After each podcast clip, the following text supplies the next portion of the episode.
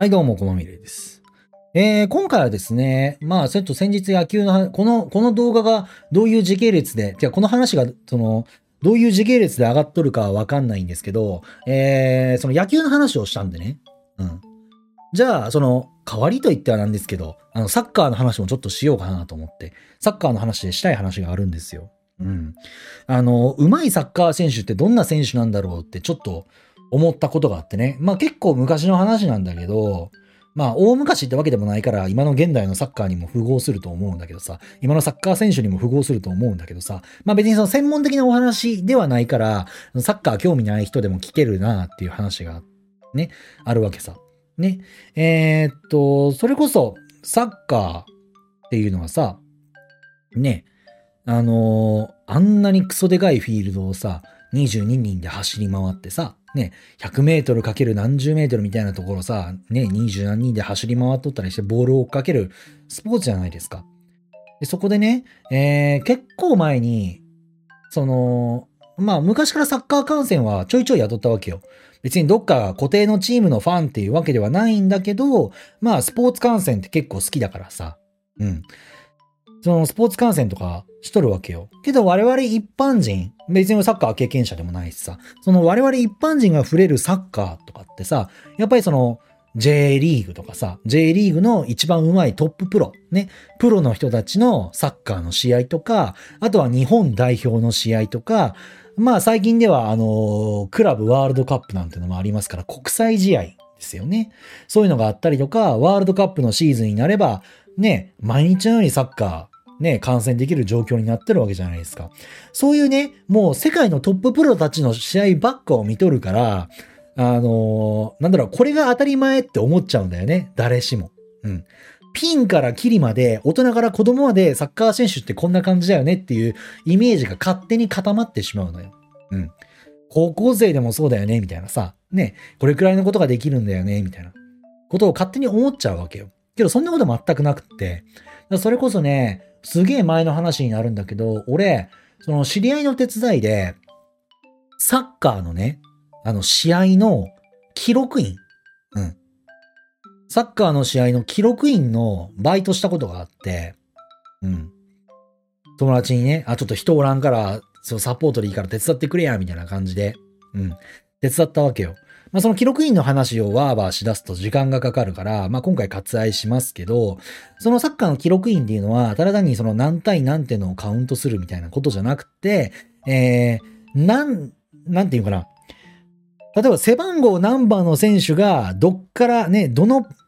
ね、サッカーのそのフィールド、ね、グラウンドのどのポジションからどのポジションに6番の選手にパスを出して、その6番の選手が決めましたみたいな。そういうのを記録するんですよ。細かい。どういう経緯でそのゴールに至ったかっていうのをいろいろ書かなくちゃいけなくて。うん。だからこそ人がちょっと必要、人手がちょっと必要になってくるわけよ。うん。で、その時に対あの担当しとったのが高校生だったっけな？高校生の試合で、えー、確認、あそのね、記録員のバイトしとったんだけどさ、うん。そこでね、あのーそういう記録、何番がどこで受け取って、何番にパス出して、この時何番がここにおって、みたいな。ね。そういうのを細かく見なくちゃいけないんですよ。記録つけなあかんから。ね。そうするとさ、なんか面白い見え方があってさ、ね。その、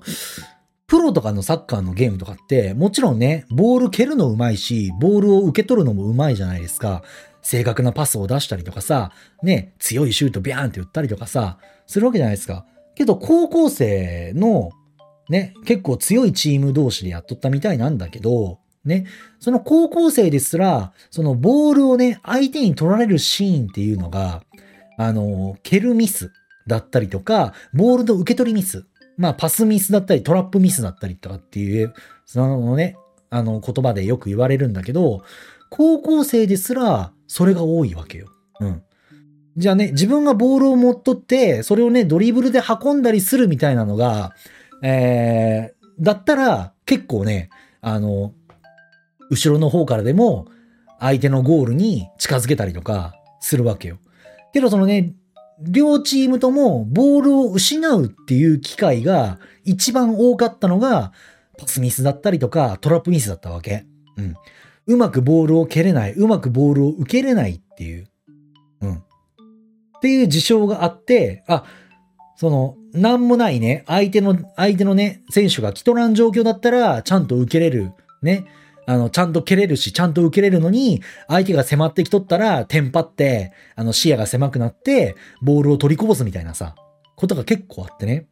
それでボールを失ってるわけよ。えー、高校生のチームでもこんなことになるんだ、みたいな。そんなの結構多くてさ。うん。プロのシーンって、それがもう当たり前だからさ。うん。うん。だからね、今まで見えなかった部分があってさ、なるほど、と思って。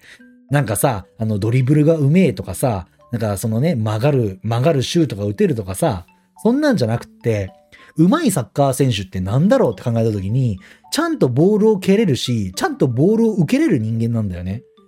結局それが時間の余裕だったりとか、人間の余裕だったりとか、あの、し、ひいては、チーム全体の余裕にも、時間的な余裕が生まれたりするとさ、みんな心の余裕が出るからさ、視野が広まったりとかしてね、あの、フォーメーションとか組めたりもするわけだからさ。うん。だ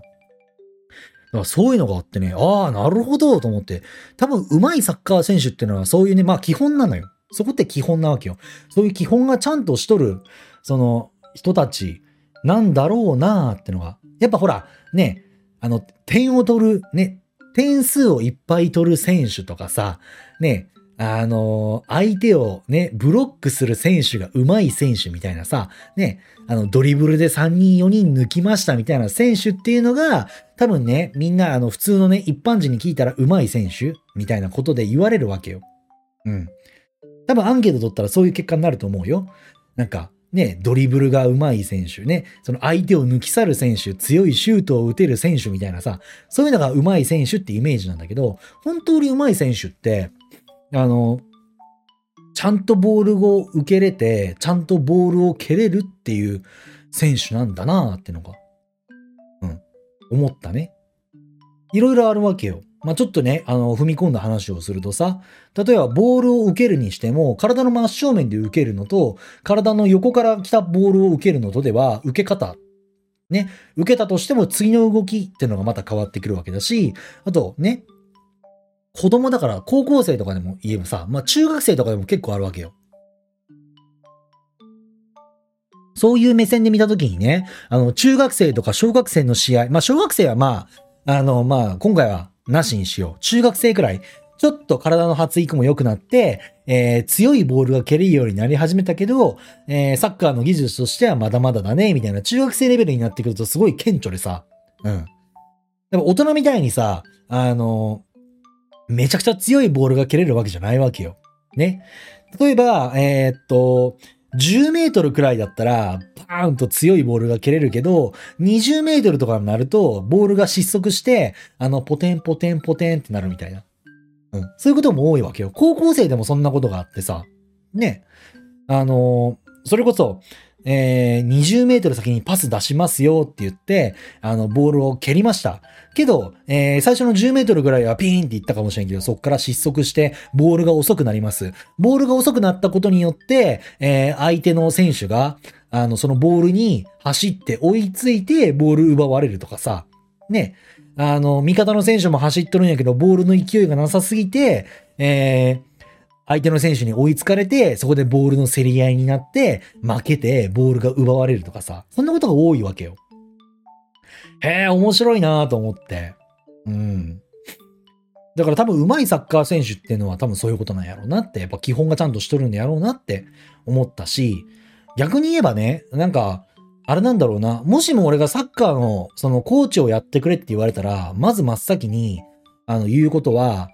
チームメンバーの能力を知ることだよね。うん。ね。どういうことかっていうと、あの、じゃさっきも言ったように、えー、10メートルだったら強いボールを蹴れます。20メートル、15メートル、20メートルはちょっと強いボールが蹴れません。ってなった時に、じゃあ、そのね、10メートルしか蹴れない人間の、との距離、距離感。うん。ね。その10メートルしか蹴れない人間との距離感っていうのは10メートルになるよね。そいつの10メートル近くにおれば、えー、強いボールがね、もらえる。強いボールが来るっていうことは速い。ね。速いボールになるわけだから、うん。強くて速いボールが受けれるわけだから、それでね、あの、ポンポンポンポンって速いゲーム展開になるわけよ。それがね、遅い点々点としたボールがさ、ね、あった時に、あの敵にも追いつかれて、わちゃわちゃわちゃわちゃ混戦になってね、あの、パニックになってボールを失うっていうシーンがあるわけだからさ。だから、自分の味方がどれくらいのボールをどれだけの強さで、どれだけの正確さで切れるのってのを知ってますかって。ね。それがわからんとさ、あの距離感とか、フォーメーションの組み方ってできないじゃないですか。けどなんか見とったりするとさ、多分そういうのをやっとるね、子供たちもそうなのよ。実際サッカーしとる子供たちもプロとかのシーンを見とるから、プロの幅？ね、プロだったらそれがね、50メートルとかもできるわけよ。50メートルの距離だろうが、強くて速いボールをパーンと蹴れるからこそ、50メートル離れとって、ね、味方が守っとっても大丈夫なわけよ。ね。そうやって、見な、そういうのを見慣れとるわけだから、自分たちもできるんだと勘違いして、だってほら、あの、ボールのサイズも一緒だし、ね。サイズはちょっと違うんか。だし、あの、サッカーのさ、そのフィールドうん。サッカーのグラウンドのサイズも一緒やからさ、自然とそういう風になっちゃうんだよね。うん。あーと思って。だから思ったよね。相手が蹴れるボール。だから自分はね、自分がサッカー選手だったら、そのね、10メートルしか蹴れんのやったら20メートル、30メートルって距離を増やさんと、ね、あの、味方に対して有利に働かんし、だそういうのがいろいろあってね、わ、そういうふうにそのスポーツを観戦するっていう記録、記録する、ね、しっかり分析をしながらスポーツを見るっていうことがなかったからさ、俺にとってそのね、サッカーのあの記録員のバイトはすごいあの思い入れのある、えー、自分のね、そのスポーツ観戦の中でのなんか面白いあれになったよね。肥やしになったよね。うん。結構ね、そういうのってき、あのね、注目してみればいろんなことがあるわけだからね。皆さんもスポーツ見るときにね、いろいろね、あのー、見てみたら面白いと思いますよ。っていうお話でございました。はい、以上、ありがとうございました。